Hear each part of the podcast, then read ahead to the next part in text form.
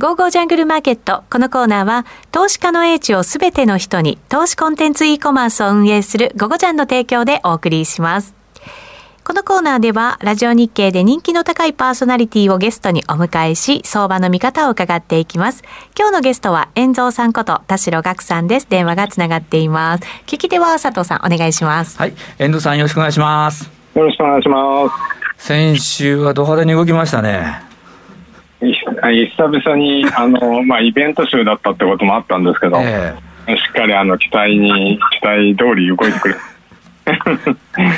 どの辺から振り返ったらいいですか？FOMC あたりからですかね？まあ、とりあえず先週あの中央銀行のなんか政策金利の変更の仕方を全部やったって感じなんで、はい、すごくいい勉強になったかと思うんで まずはじゃああの FMC からやっていきましょうか。はいはい、まあ、ここでの教訓はリークですね。あ、リークですか？リークですね。まずは、あの、リークっていうのもあるんだよっていうので、ウォール・ストリート・ジャーナルのニック、ニックさんですよね。はい、まあ、あの、フェルボッチャー。はい。はい、まあ、各地方銀行にそのウォッチャーって人たちがいて、政策金利でうんちくされるわけですけれど、はいあの10日に CPI が発表、これが結構強かったんで、ええおそらくこれ、週末、もう、なんていうのかな、あの、わかんないですけど、パウエルさん、週末にこう、話し合いして、あの、決めてすぐリークしたんですかね。で、それで、なんか13日に記事、13日でしたっけ、記事が出たんで、ね、はい、はい、マーケットすでにそこから株安で織り込んでたんで、意外にその0.75出たこと自体には、マーケットはそんなに反応しなかったですよね。反応しないっていうか、もう、あの、びっくりしなかったっていう感じですよね。そうですね、株も上がってましたもんね、あの日は。はい、まあ、あの、上がってすぐ次の日落ちるってあの 5, 5月で 5月と一緒でしたねみたいな。ね、はい。で、あのリークがあったってことで今回あの FMC の注目ポイントってじゃああの23年と24年 SE あの S なんだっけ？SEP あのサマリー・オブ・エコノミック・プロジェクションが出るんで、はい、ここでどどこまで金利上げて今後の利上げの経路っていうことが注目されてたわけじゃないですか。はい。で結局、今年中に3.4まで上げて、来年3.8まで上げて、24年は3.4まで下げるっていう、一応、そういう経路が、まああのー、予想されてたわけで、はいまあ、そうなると、今年一気に上げれば、インフレが沈静化して、まあ、経済も減速するしまするけど、えーと、再来年には利下げになるんだよねっていうことが、マーケット、一応あの、そういうところで落ち着いたんじゃないですかね。なるほどうん、だから、まあ、それもあって、あのただ株は上がらなかったですけど、あの一応マーケットはそこであのあそう考えてるのね、フェットはっていうのは分かったわけじゃないですか。そうですね。うん、はい。まあ、それはある意味安心感ですよね。そうですよね。うん、でちょっと安心感とちょっと反対側だったの僕スイスにはびっくりしたんですけども。はい先ほどおっしゃってましたね。どうですか？ちょっと意外だったんですけどあの0.25っていうのは確かどっかの記事であったと思うんですよね。はい。まさか0.5とは思ってなかったんで、うん、どうですかこの辺？まあ、あのスイスって世界で、えー、唯一 KY なあの 中央銀行じゃないですか。はい、であのある意味あの、グリーンスパン以降、世界の中央銀行って、まあ、フォワードガイダンスとか言って、大体こうやるよって言って、皆さんだから用意しといてねっていう、はい、優しい中央銀行ですよね。そうですねでスイスだけはあのマーケットを懲らしめるじゃないですけど、あのひどい目に合わせる中央銀行じゃないですか。はいだからそれまたやってくれたかみたいな感じで、ね、あの本当、スイスは痛い目でやってらっしゃる方、投資家の方でもいっぱいいらっしゃる、笑い事じゃなくて、本当にだったと思うんですよね。だからまあ、SNB はそういうとこなんで、あのやっぱりスイスを持つのは気をつけましょうって感じですよね。だから昔の中央銀行はみんなそうで、投機筋を懲らしめるみたいな、あの1980年代まではそうだったじゃないですか。はいいまだになんかあの昭和の時代のあの中央銀行ってまだいたかみたいな感じ。で 対話など一切せず。はい、うん、いきなりやって。いきなりバシッと。しかも今までユーロスイス買っててって要はあの介入するって言えば、スイスの場合、自国通貨売り介入、外貨買い介入だったのが、いや、どっちもやるかもしれないよみたいな、なめたこと言ってて、しかもあの株式市場、それで反応したのは、スイスってあのアセットの25%ぐらい外国株を保有してるんですよね。はい、だから、おそらくそれをもしかしたら、あの今後は売る可能性もあるのかなみたいなことをもしかしたらマーケットを感じ取ってあの日株落ちた可能性もあるかと思うんで。うん、やっぱりあの日株落としたのは SNB のせいですね。ですね。あの日はドル円もね131円台まで突っ込みましたからねそれで。ああれはあとあの日銀なんかやるでしょうってやっぱりその期待ですかね。外国人いましたよね。うんそうですよね。日本日本人はねそれ思ってなかったと思うんですけど、あそれあの日はあと BOE はあれですか？あの0.25っていうのはまああれが限度っていうふうに考えていいんですかね？まああのー市場の予想ではそうだったし、ただ今後も、あのー、やっていくよっていう多感の姿勢を示して、あと3人0.5主張してますよね。そうですね。そういう意味では、やっぱりかなりあの多感的っていうか、うん、と見ていいんじゃないですかね。なるほど。うん。そして迎えた日銀ですよね。はい、日銀迎えて、あの、うん、だから、やっぱりに外国人は、ずっと先物売ってますよね。そうですよね。うん、日銀 VS ヘッジファンドみたいな感じになってるんで、うん、まあ、いずれちょっとバンド広げません？少し広げるんじゃないかなと思ってるんですけど。そうですよね。うんちょっと最近のドル円の値持ち見ても、あんまり135円はよくないじゃないですか。そうですね。で、やっぱりその外国人は、その、どっかでまあ、ひっくり返るってことはないんでしょうけども、少なくともこの今までのペースでこの円安が進むのはないのかなって見てるのかなと思うんですけど、その辺どうですか、この先週のこの中央銀行以降を終えて、あの、遠藤さん、どのように考えてます？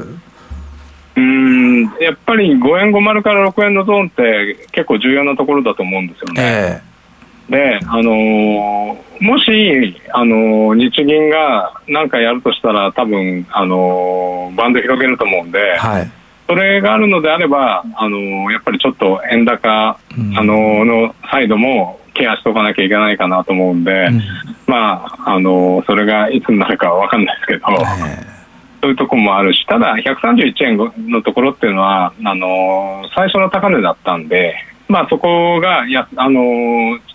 まあ、短期のサポートっていうのも確認しましたよね、先週ね。そうですね、はい。だからしばらくやっぱり1円から5円の50とか、そんな1円50、5円の50みたいなレンジになるんじゃないかなと思ってるんですけど、なるほど、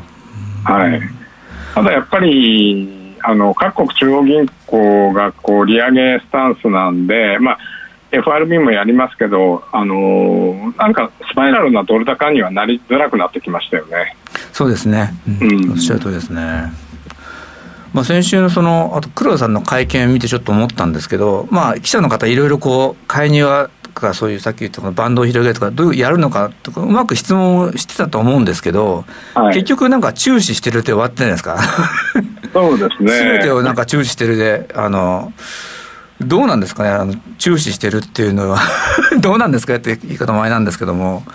だから、為替を注視してるっていうのは、ちょっと、ちょっと強かったかなと思うんですけど、えー、うん、あのうん、そうですね、もともとはやっぱり0%近辺にするっていうので、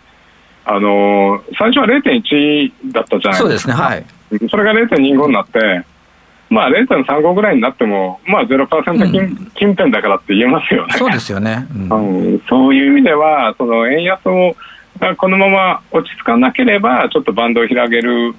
可能性っていうのは、僕は否定できない、まあ、あのやるかどうか、これからの状況次第だと思うんですけど、あのその可能性はあるかなと思って、まあ、ヘッジファンドも多分あの日本が破綻すると思ってあの日本国債売ってるとは思えないんで、そのぐらいを狙ってるんじゃないですかね。なるほど。で今やあの今回やっちゃうとななんかいかにもあの長期筋におあの押し込まれたっていう感じも受けるし、まあそこら辺をちょっとあの一応あの一つの案としてはあるんじゃないかなとは思ってるんですけどね。そうですね。うん。まあ、135円で131円にちょうどそのバンドの下に行ったところで、バンドっていうかその想定されたレンジの下に行ったところで、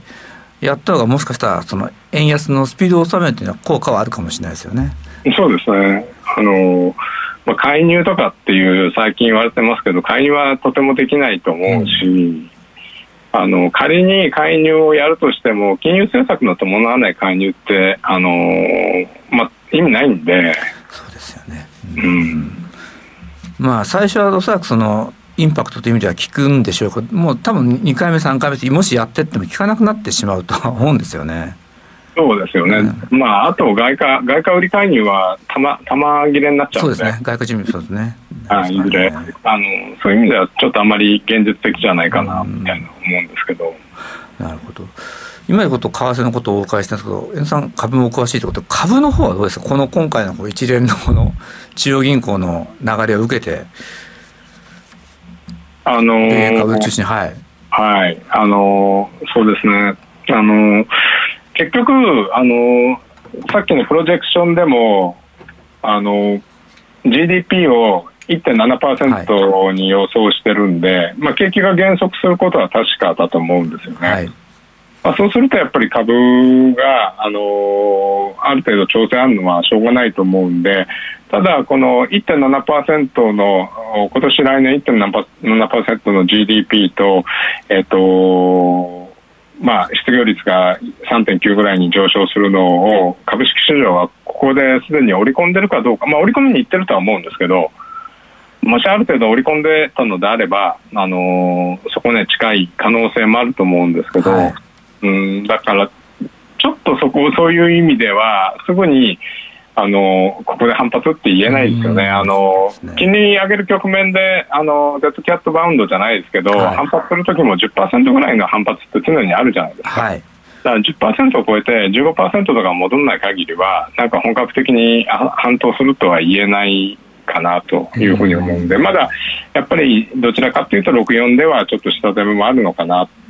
というふうに見ています。なるほど。あと、ちょっと気になったのは、はい、あの記者会見のところでも言ってたんですけど、パウエルさんは失業率が低いうちに金利上げて、はい、インフレを抑えたいって言って、あのまあ、記者記者が 24. 年4.1%に失業率上がるけど、それでもやるんですかみたいなことを言ったら、いや、4.1とか歴史的に低いからみたいな感じで言ってたんで、はい、そのやっぱりもう、かなりそこの失業率が今、のところで、あの止まってるうちに利上げしたいんだろうなっていう意思は伝わってきたんですけど、先週ぐらいから、あのなんていうのかな、人員カットの話がそろそろ出てきてるじゃないですか。はい。ただまあ、スポティファイとか、あの仮想通貨交換所みたいな、バブってた業界なんで、あのまあ、そういう意味ではあの調整でいいかなと思うんですけど、このやっぱり人員削減が他にも広がってきた場合、あの結構積極的に選挙前でもありますしあのちょっとガンガンいけるのかどうかっていうのはちょっと気になるとこなんでちょっとそこら辺のあの人とあのうん、雇用の動きっていうのをと株価っていうのもちょっと連動あの少しあのなんていうのかな、あの下落サイドの要因としては考えておきたいかなと思ってるんですけど、はい、そうですね、確かに今の3.6%が4点になって、まあ、それでもアメリカだったら完全雇用に近い水準じゃないですか。はい、ただそれよりこうさらにこう5%とか割ってくるとちょっとあれですよね。昔は5%とか言われてたんですけどね、まあ、そうですよね。うんで今やっぱりなんかあの55あ60歳以上ぐらいかなの人たちがもうみんな 401K とか不動産でウハウハだから もう働かなくてもいいやっていう人たちが1億人ぐらい一応あの、まあ、そういう人たちだけじゃなくてトータルで1億人ぐらいいるからあの労働参加率が低いとかって言われてますけど、はい、うん、でもまあ日本人からすれば羨ましいよねみたいな感じです そうですね。わかりました。どうも今週もありがとうございました。いえとんでもないです。またよろしくお願いします。はい失礼いたします。今日のゲストは遠蔵さんこと田代岳さんでした。遠蔵さんが執筆中のメルマガが配信中です。その名も円蔵リアルトップトレーディング。月額税込みで4500円。お申し込み詳細は番組ホームページのリンクからご確認ください。ゴーゴージャングルマーケット。このコーナーは投資家の英知をすべての人に投資コンテンツ e コマースを運営するゴゴジャンの提供でお送りしました。